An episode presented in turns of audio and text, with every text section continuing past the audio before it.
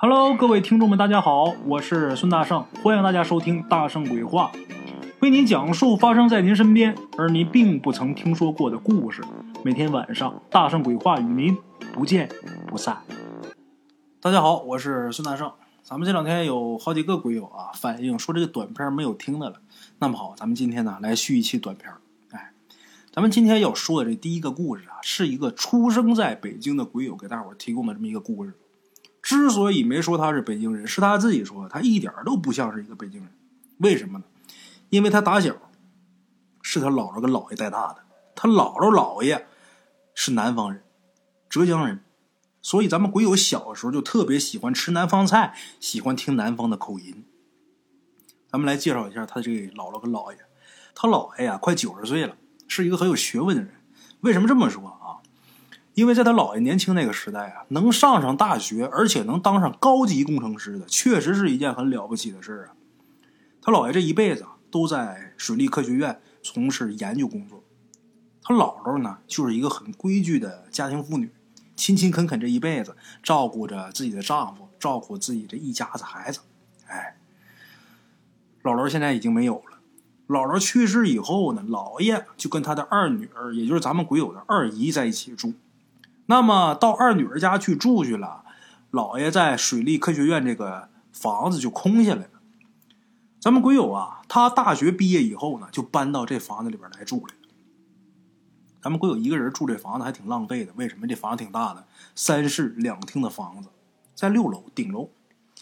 这楼里边啊，住的都是水利科学院的家属，一般都是一些离休退休的老人。咱们鬼友是那楼里边最年轻的。鬼友呢，干什么工作的呢？靠手艺吃饭。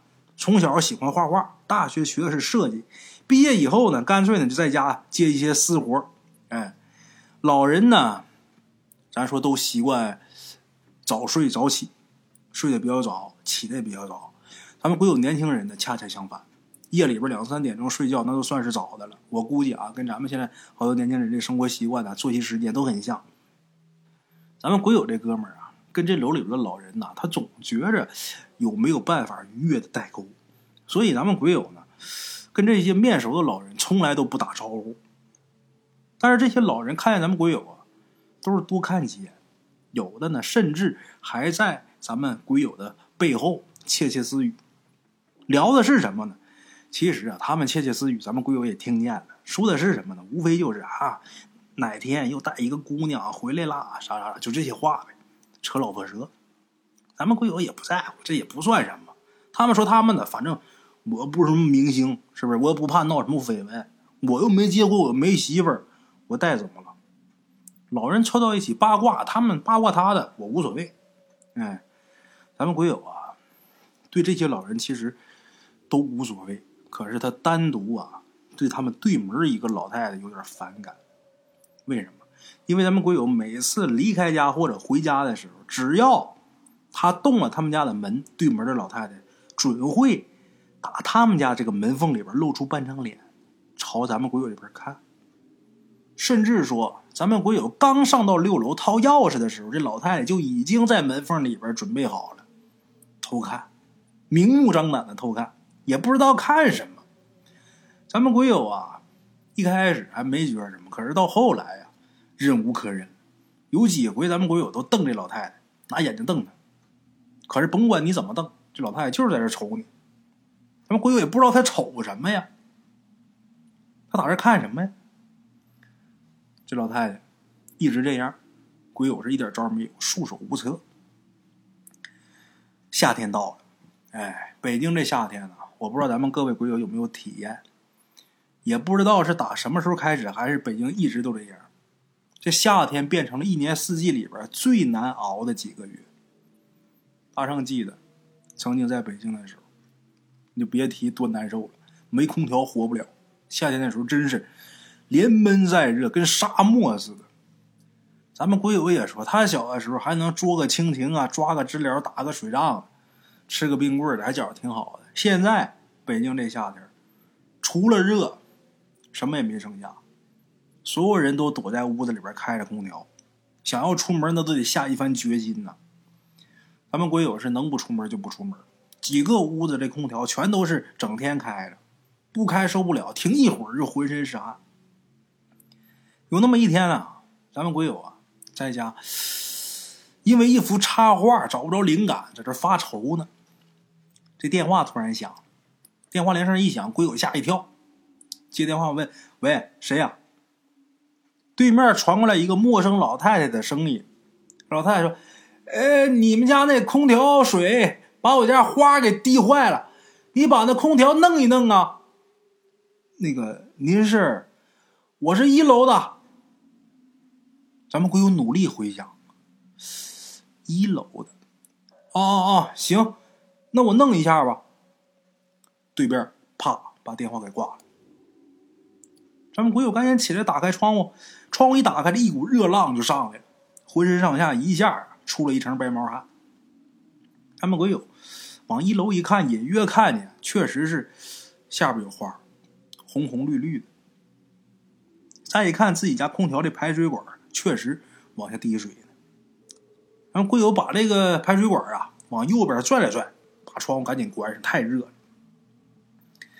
把这个排水管弄好之后。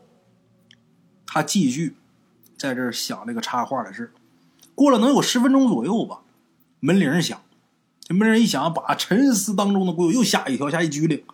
这回真有点来气了，往门边走，一边走一边喊：“谁呀？”“我是一楼的。”又那老太太声音，找上门来了。鬼友把门打开，看见一个老太太，长得挺瘦挺弱的，站他面前。这老太太咱们鬼友好像是见过。皮肤特别白，尤其是嘴唇一点血色没有。大热天，老太太戴一个毛线帽子。那个您，咱们鬼友都不知道说什么。这老太太也没说什么，一脚就进门了，直接进屋里了。一边走一边说：“你们家那空调滴水，把我们家花都滴坏了。”咱们鬼友赶紧跟上：“啊，我刚才弄了呀，还滴吗？”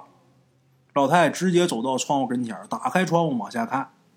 咱们鬼友尽量客气跟人说：“那个。”呃，大娘啊，要不您把您那花挪一挪吧。这时候老太太表情很不好，看那样有点生气。老太太说：“我在这儿种了一辈子花了，我从来没挪过。”咱们鬼友没想到这老太太反应能这么大，赶紧说：“哦，那个对不起，对不起，那我再弄弄空调吧。”这老太太看都没看他一眼，转身朝门口走了。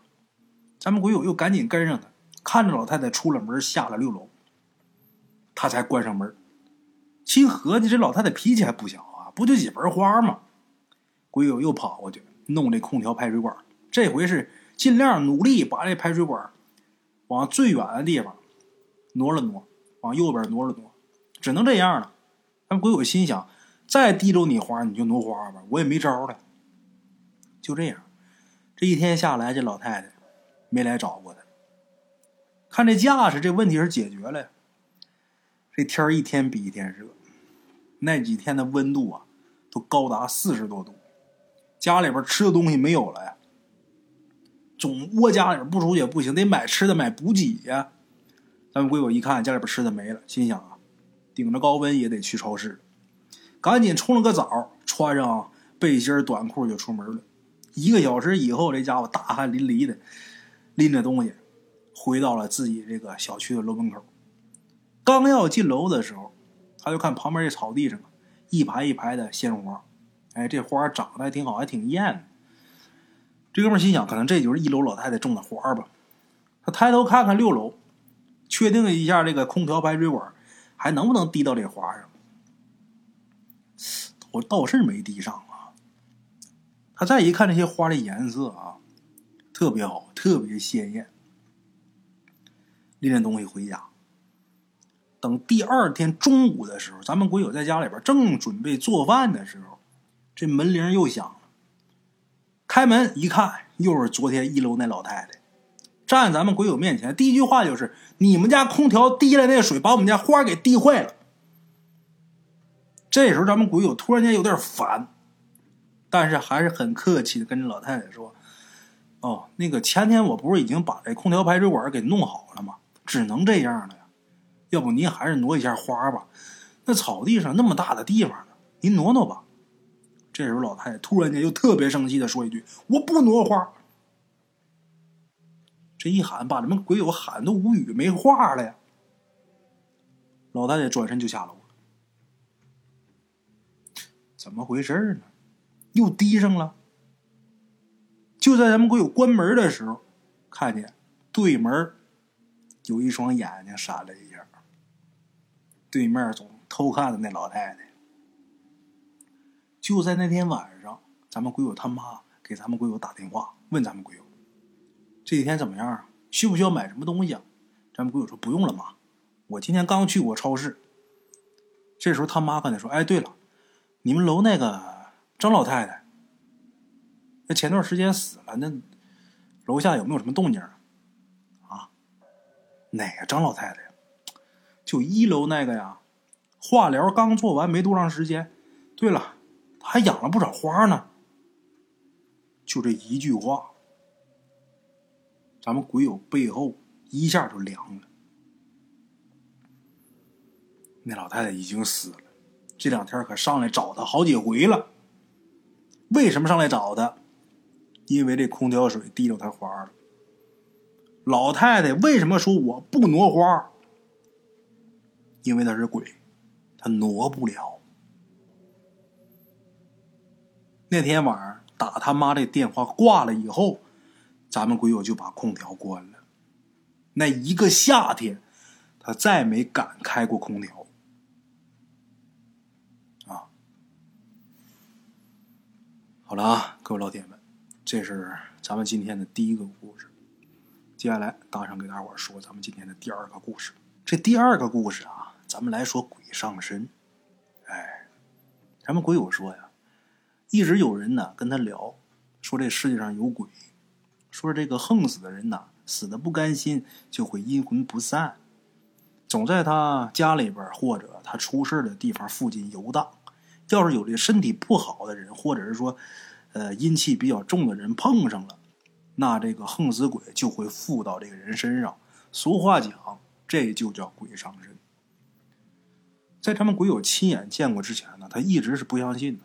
他只不过听过一些类似的故事啊，比方说，呃，几十年前有那么一个呃赶车的人，这赶车的人呢姓郭，叫郭老汉儿郭老汉儿呢赶着一个骡子，走到半路的时候，走到一个沟边上，就听见有人叫他一声：“哎，伙计，等一下，你烧个脚。”这郭老汉随口就答应一下：“好的啊，那你快点。”那会儿天可快黑了。结果呢？等了一会儿没人，这车走了一阵儿啊，后面还有人喊，可是还没看见人，一直走到市区都没看见人。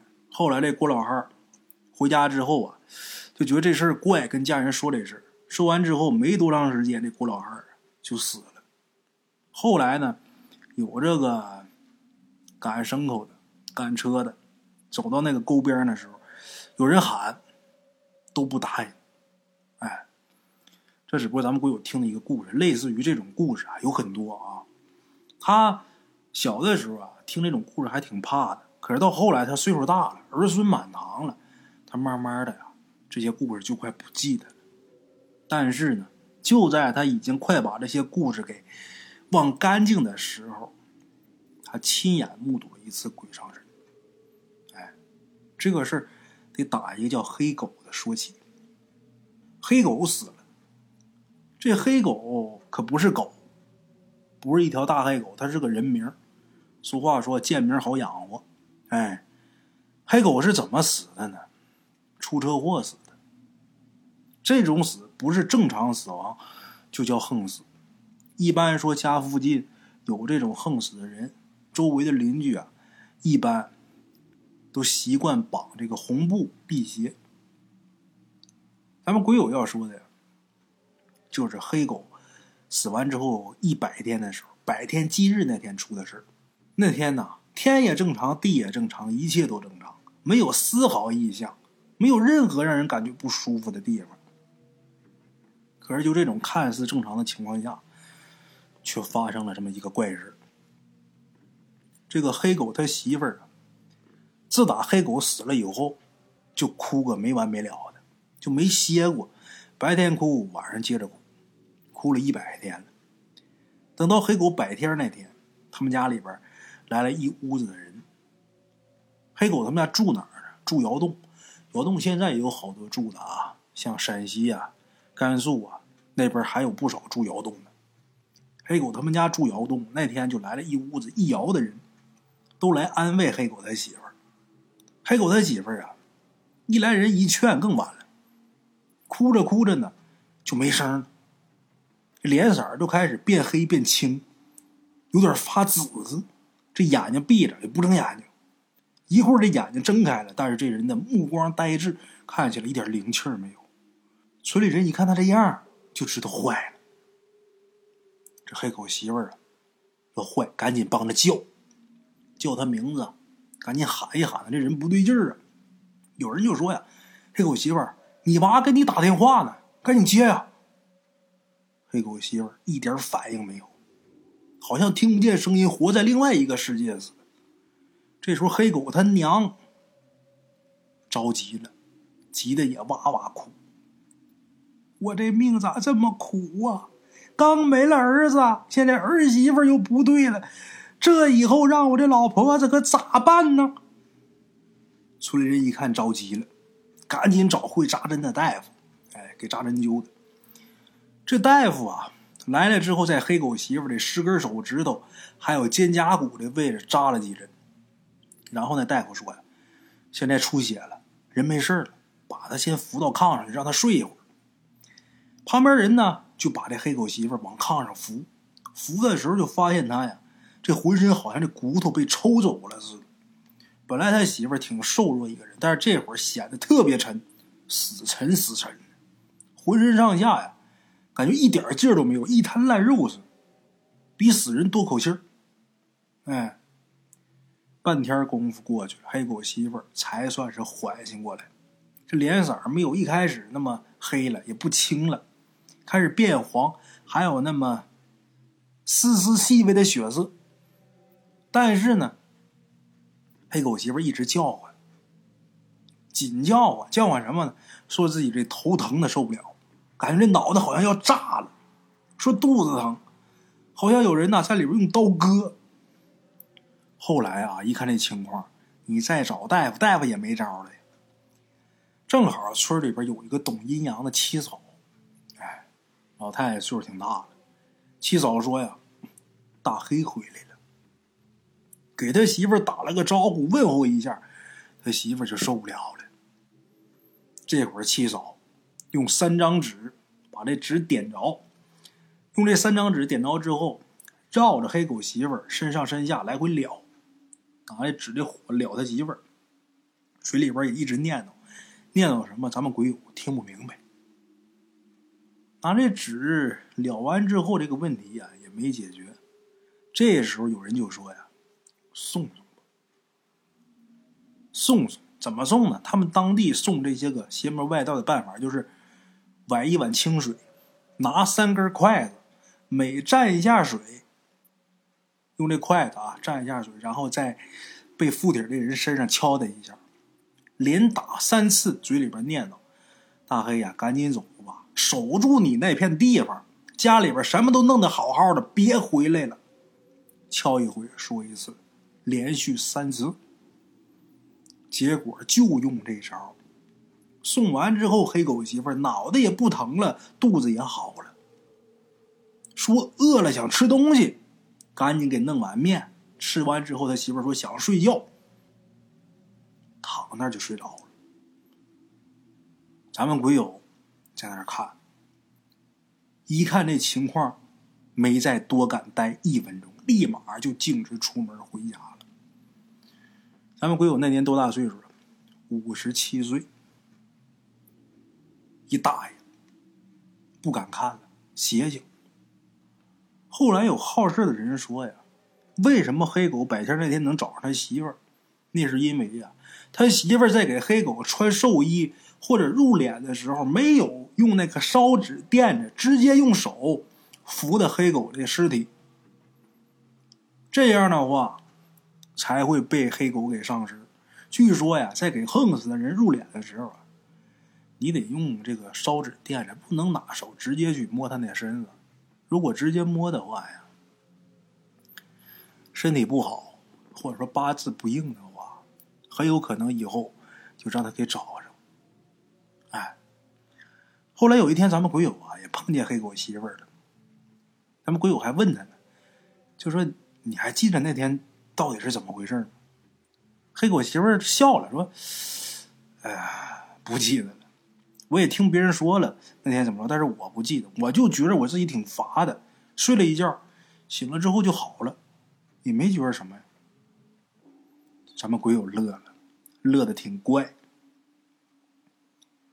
本来呀，自己都快活一辈子了，不信这些事儿。但是打那之后啊，咱们鬼友自己话来说啊，变成老宅男了。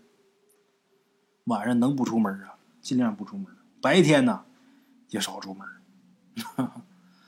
好了啊，咱们今天这个短片故事啊，就给大伙说到这儿了。明天同一时间，大圣鬼话不见不散啊！的茶楼，人影错落。用声音细说神鬼妖狐，用音频启迪人生。欢迎收听《大圣鬼话》。Hello，大家好，我是主播孙宇，吃完了饭，然后就回到自己的课室上啊。回到课室有喜马拉雅、百度搜索“大圣鬼话”，跟孙宇、孙大圣一起探索另一个世界。那天山女子独守枯城，也只是感谢鬼友们，感谢鬼友们，感谢鬼友们一路陪伴。大圣鬼话，见字如面。欲知后事如何，且听我下回分说。